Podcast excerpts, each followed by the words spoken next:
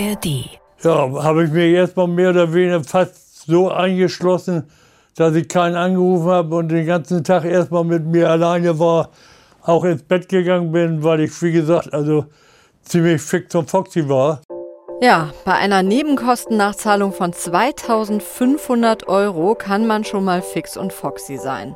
Und wenn es im Brief vom Vermieter dann noch heißt, dass auch die Vorauszahlung in Zukunft steigt, und zwar auf mehr als das Doppelte, von knapp 300 auf rund 600 Euro, dann kann man auch mal verzweifeln. So ist es Heinz-Dieter Radke ergangen. Der 77-Jährige lebt schon seit 44 Jahren in seiner Wohnung in Hamburg-Wilhelmsburg und hat mit 1600 Euro zwar keine besonders üppige Rente, doch bislang reicht es immer zum Leben. Nun sind im vergangenen Jahr aber die Kosten für die Fernwärme explodiert, mit der seine Wohnung beheizt wird. Und da fragt er sich natürlich, wie kann das sein und vor allem, was soll ich jetzt tun? Denn den Anbieter zu wechseln, das geht bei Fernwärme nicht. Die Anbieter haben hier ein Monopol. Heinz-Dieter Radke ist mit diesem Problem nicht allein und es könnte in Zukunft auch noch deutlich mehr Menschen betreffen, denn viele Kommunen planen gerade den Ausbau des Fernwärmenetzes, zum Teil sogar mit Anschlusszwang für alle, deren Häuser in den entsprechenden Gebieten liegen. Grund genug, dass wir uns das mal näher anschauen. Damit herzlich willkommen zu 10 Minuten Wirtschaft. Ich bin Susanne Tappe und wenn ihr diese Folge hier gehört habt, dann wisst ihr nach nur gut 10 Minuten alles über das Fernwärmemonopol und welche Pläne es gibt, die Verbraucher hier besser zu schützen. Denn das erklärt uns jetzt meine Kollegin Isabel Lerch. Hallo Isabel. Hi. Sag mal, wenn Mieter, die aktuell Fernwärme beziehen, den Anbieter wechseln möchten, dann ist das quasi unmöglich. Warum ist das denn so? Das liegt daran, dass den Fernwärmeanbietern auch die Wärmenetze gehören. Und die Wärme produzieren sie in aller Regel selbst, mal abgesehen von einem geringen Teil Abwärme, die einige Industriebetriebe ins Netz speisen. Ja, und damit haben die Fernwärmeanbieter ein lokales Monopol. Und als Monopolist kann man den Preis festlegen, ohne Gefahr zu laufen, dass einem die Kunden weglaufen. Man nennt das übrigens ähm, deshalb auch ein natürliches Monopol, weil es sich einfach aus den Gegebenheiten ergibt.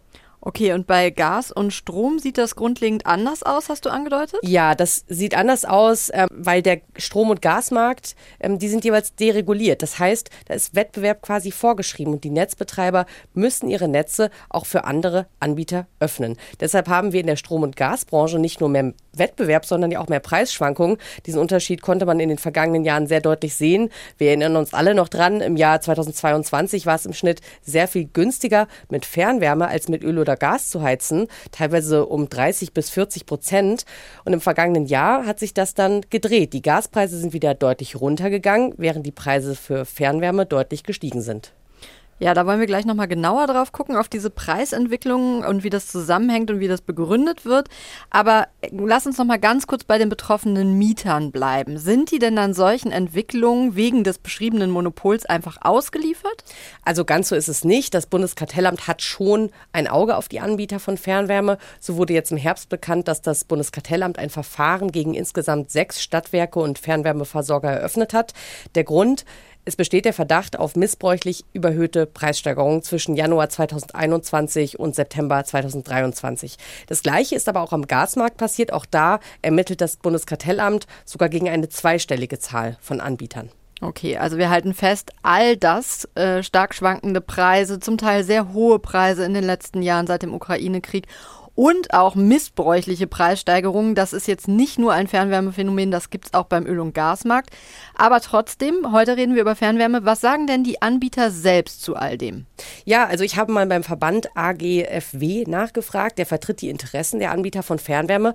Und da heißt es, die aktuellen Preise würden daher rühren, dass die Energiepreise in der Vergangenheit sehr teuer gewesen seien, wie etwa die Gaspreise. Und das mache sich aktuell bei der Fernwärme noch bemerkbar, heißt es, denn es gebe immer einen gewissen Verzögerungseffekt. So. Ähm, hinzu kommt, sagt der Verband, man verwende bei der Fernwärme sogenannte Preisgleitklauseln. Ähm, das hört sich jetzt erstmal ein bisschen kompliziert an, aber es geht im Kern einfach darum, Ähm, wenn sich ähm, beim Anbieter die Selbstkosten erhöhen, dann behält er sich das Recht vor, den Preis entsprechend anzupassen. Und diese Selbstkostenberechnungen wiederum, die sind ähm, dann, sagt der Verband, teilweise daran gebunden, wie sich der Erdgaspreis entwickelt. Und er ist gerade im Zuge des Ukraine-Kriegs, du hast es ja gerade schon gesagt, zwischenzeitlich stark gestiegen, inzwischen aber wieder gesunken. Deshalb rechnet der Verband auch damit, dass die Preise für Fernwärme demnächst wieder sinken dürften. Demnächst, okay. Demnächst, genau. Wir sind gespannt. Und sag mal, ganz grundsätzlich, gibt es denn von Seiten der Politik Überlegungen, dieses Fernwärmemonopol aufzulösen? Weil Verbraucherschützer kritisieren ja schon seit Jahren die Gefangenheit der betroffenen Mieter. Bisher muss man sagen, ja, es gibt diese Überlegung zwar, aber noch gibt es da wenig Konkretes. Und das ist schon bemerkenswert, denn die Fernwärme soll ja künftig eine deutlich größere Rolle spielen. Stichwort Umstieg auf klimaneutrale Heizsysteme.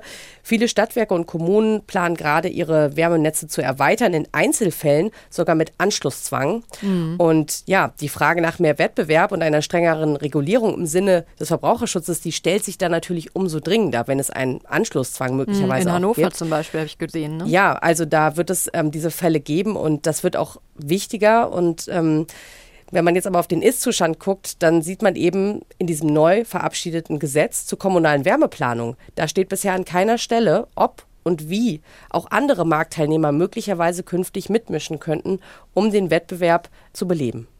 Okay, das bleibt also noch spannend. Danke erstmal bis hierher, Isabel, für die vielen Infos. Sehr gerne.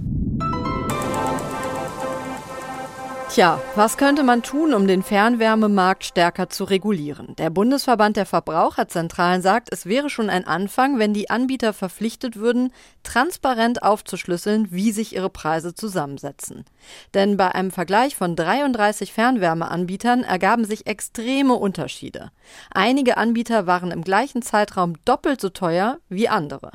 Deshalb fordern Verbraucherschützer neben mehr Transparenz auch eine bundesweite Preisaufsichtsbehörde. Heinz-Dieter Radke, der Mieter vom Anfang, der hat auf Raten des Mietervereins übrigens Grundsicherung beantragt, mit Erfolg. Das Bezirksamt zahlte am Ende einen Großteil seiner Heizrechnung.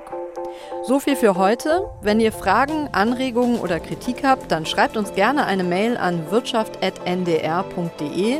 Und wenn euch unser Podcast gefällt, dann würden wir uns über ein Abo freuen. So verpasst ihr dann auch keine Folge mehr. Herzlichen Dank fürs Zuhören. Macht es gut.